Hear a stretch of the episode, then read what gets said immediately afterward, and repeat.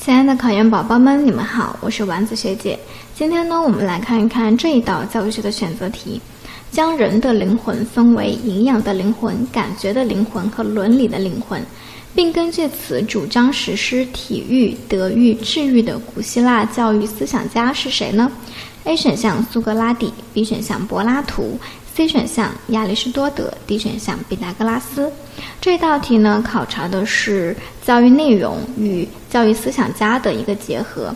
那么我们来看一看，其实呢是亚里士多德提出了灵魂论，包括呢营养的灵魂、感觉的灵魂和理性的灵魂。其中呢，理性的灵魂是人类所特有的，因此呢，教育的目的呢就是要发展人的理性。因此呢，这一道题呢，应该选择 C 选项，亚里士多德。亚里士多德呢提出了灵魂论，那其他的三个教育家提出了什么理论？你还记得吗？